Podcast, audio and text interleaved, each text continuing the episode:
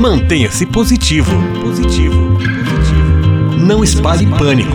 Não espalhe pânico. Espalhe fé. Coronavírus. Juntos iremos vencer. Esta série de entrevistas é um trabalho conjunto da Província Franciscana da Imaculada Conceição do Brasil, do Serviço Franciscano de Solidariedade e também da Fundação Cultural Selinalta de Pato Branco, no Paraná.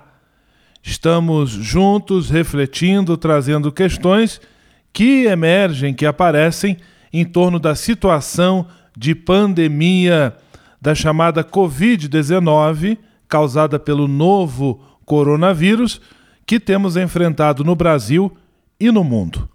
O tema de hoje vai ser a questão da moradia e os cuidados necessários ao isolamento. E quem vai conversar conosco é a Karen Schmidt. Ela é enfermeira, com curso na Alemanha, é voluntária do Chá do Padre, o trabalho do nosso serviço de franciscano de solidariedade junto à população de rua e se dispôs a estar aqui conosco. Paz e bem, Karen, muito obrigado pela sua disponibilidade, pela sua participação. Obrigada pela possibilidade de participar da entrevista com vocês. Karen, o déficit habitacional é um dos graves problemas sociais no Brasil. Ou seja, para além das pessoas que não têm onde morar, Muitas outras, milhões, vivem em condições muito difíceis, insalubres, de moradia. É, de que maneira ou de que forma esta epidemia coloca mais em evidência este drama que existe em nosso país? Como você bem mencionou, o déficit habitacional aqui no Brasil não é uma novidade. Ele existe desde que eu me tenho por gente. E aqui em São Paulo a gente tem muitas pessoas vivendo nas periferias ou nas favelas. No dia a dia comum, a gente acaba não reparando muito nessas pessoas. Isso tem diversas, ao meu ver, diversas uh, razões. A gente, quando alguém que mora na periferia conta pra gente, por exemplo, que teve o almoço de domingo junto com toda a família a gente acaba imaginando que há uma cozinha, há uma mesa onde se senta toda a família, cada um tem o seu prato.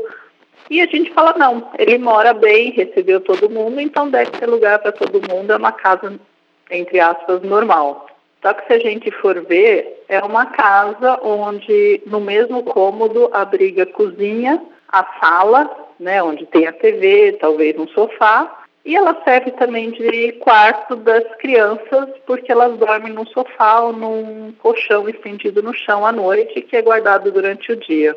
Então a gente acaba tendo essa possibilidade de deixar isso de lado. A gente não percebe que a moradia deles é bem diferente da nossa, mesmo usando as mesmas palavras, né? De cozinha, de almoço, de reunião de família, quarto, mas elas são bem insalubres e a gente não se dá conta. Quem está conversando conosco é a Karen Schmidt, ela é voluntária do Chá do Padre, também enfermeira com estudos na Alemanha. Estamos abordando a questão do déficit e da precariedade habitacional no Brasil diante deste problema, desta questão de pandemia que temos enfrentado. Muito bem lembrado, Karen, pela sua descrição. Muitas pessoas morando diversas num cômodo só, dormindo juntas e neste cômodo também fazem refeição, têm o seu momento de entretenimento junto à televisão. De que forma as pessoas que moram nesta situação podem se proteger minimamente neste período de pandemia? Como o vírus ele tem a contaminação, o que a gente já sabe, que é pelas mucosas, ou seja, entra pela boca, pelo nariz e pelos olhos, que a gente ou toca com as nossas mãos ou quando está perto de alguém que está doente e vai falar com a gente e o vírus vem diretamente para a gente. Então, tem duas coisas que, que a gente tenta fazer, que é o afastamento físico. Então, o máximo de tempo que a gente consegue deixar uh, um metro e meio entre minha e outra pessoa já ajuda. Então, nem que não, eu não consiga fazer essas 24 horas por dia, mas que o tempo que eu conseguir ficar afastado, né, afastar as cadeiras que eu tiver ou Uh, alguém que vai sentar num colchão no chão e a pessoa que está no, no sofá ou numa cadeira, se eu conseguir manter essa distância, é melhor. Se eu for no mercado, porque também essas pessoas, né, como eu também, eu preciso ir no mercado para comprar a minha comida, no mercado também deixar esse espaço, porque deixando espaço no mercado também já diminui a probabilidade de eu me infectar, mesmo eu em casa não conseguindo manter esse, essa distância. Dentro de casa, se faltarem pratos, talheres, um, ehm, não dividi-los comer um depois do outro, né? Então, como eu, com meu prato e meu talher, lavo e depois a outra pessoa come. Isso serve também para uh, copos, por exemplo. Quem está conversando conosco é a Karen Schmidt, voluntária do Chá do Padre, do nosso Serviço Franciscano de Solidariedade, e nos dando algumas instruções. Karen, são instruções que, quando ouvimos, e não temos muita noção da realidade das nossas periferias ou dos lugares de pobreza, parecem até estranhas, mas definitivamente não são. Há famílias, de fato, que não têm recurso para adquirir uma escova de dente para cada um de seus membros, que não conseguem é, estar em espaços distintos porque sua moradia, além de precária, é composta só por um cômodo. Então, fazem muito sentido e, de fato, são tentativas de se minimizar as possibilidades de disseminação do coronavírus, novo coronavírus, nesses ambientes. E em termos de sociedade, mais amplamente falando, Karen, existe alguma forma da qual ou pela qual poderíamos nos mobilizar para ajudar essas pessoas nesta situação de emergência? Com certeza existem várias maneiras que a gente pode ajudar essas pessoas.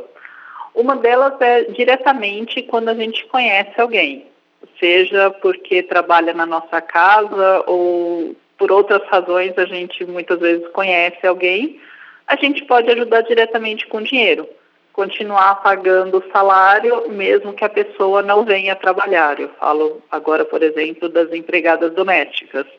Um, eu minimizo um, a probabilidade dela se contaminar no ônibus vindo para a minha casa e continuando a pagar ela, eu dou a ela o sustento um, para poder se alimentar, o que aumenta a imunidade, a comprar detergente, a comprar material de limpeza, que também minimiza o impacto do, do coronavírus.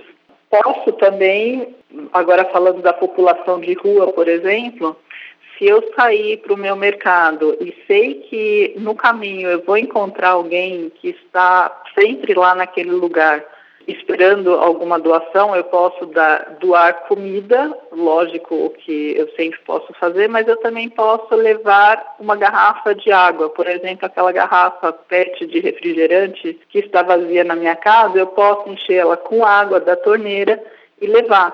Com essa água a pessoa tem a possibilidade de lavar a mão. Então, não vai durar o dia inteiro, não vai durar cinco dias, mas para aquele momento ela vai conseguir lavar a mão e ter o mínimo de higiene possível. E podemos, um, a nível de política, nos conscientizar que precisa ser mudado alguma coisa e disseminar essa ideia. Ou seja, quando alguém fala, ah, mas não precisa fazer nada, ou não é possível fazer nada, reeducar que sim, é possível fazer alguma coisa. Podemos mudar a política, isso agora mais a médio e longo prazo, para poder ajudar essas pessoas. Né? A curto prazo, um, o vale que está sendo falado, que não é muito, mas que pelo menos seja isso. Então, ser a favor dessas medidas e, com isso, pressionar os governantes a mudarem alguma coisa. Por último, existem várias iniciativas que estão arrecadando alimentos, material de limpeza, dinheiro, fornecendo comida num grande leque de, de possibilidades de ajuda. E aí entra na minha, para mim, entra o CEFAS, porque é a organização que eu já ajudo há mais tempo, um, que está oferecendo para as pessoas, para as famílias que atendem um, nos diversos projetos, de oferecer comida e material de limpeza para quem não tem como comprar, um, de oferecer comida, que é uma coisa básica para os moradores de rua que estão aumentando em número, não os moradores, mas os moradores que realmente precisam de comida, porque não tem mais ninguém na cidade que acaba dando alguma coisa, oferecendo um bico. Então, a gente pode ajudar doando um, álcool em gel, doando comida, doando, doando roupa. Eles têm vários locais de entrega um, e também pode ser feito, logicamente, por doação de dinheiro nos diferentes bancos. O Cefras, ele para isso tem conta em todos os bancos possíveis aqui no Brasil. Karen Schmidt, voluntária do nosso Serviço Franciscano de Solidariedade, no Chá do Padre, atendendo diretamente a população em situação de rua.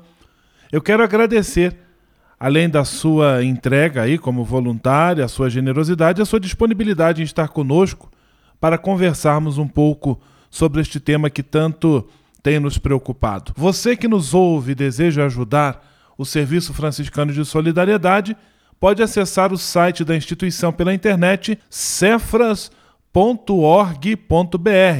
Cefras é com S. Serviço Franciscano de Solidariedade. cefras.org.br. Lá você tem todos os passos para também somar forças nessa iniciativa. Muito obrigado, Karen. Deus abençoe e ilumine o trabalho de vocês todos aí. Um grande abraço, paz e bem. Paz e bem. Mantenha-se positivo. Positivo. Positivo. Não espalhe pânico. Não espalhe pânico. Espalhe fé. Coronavírus. Juntos iremos vencer.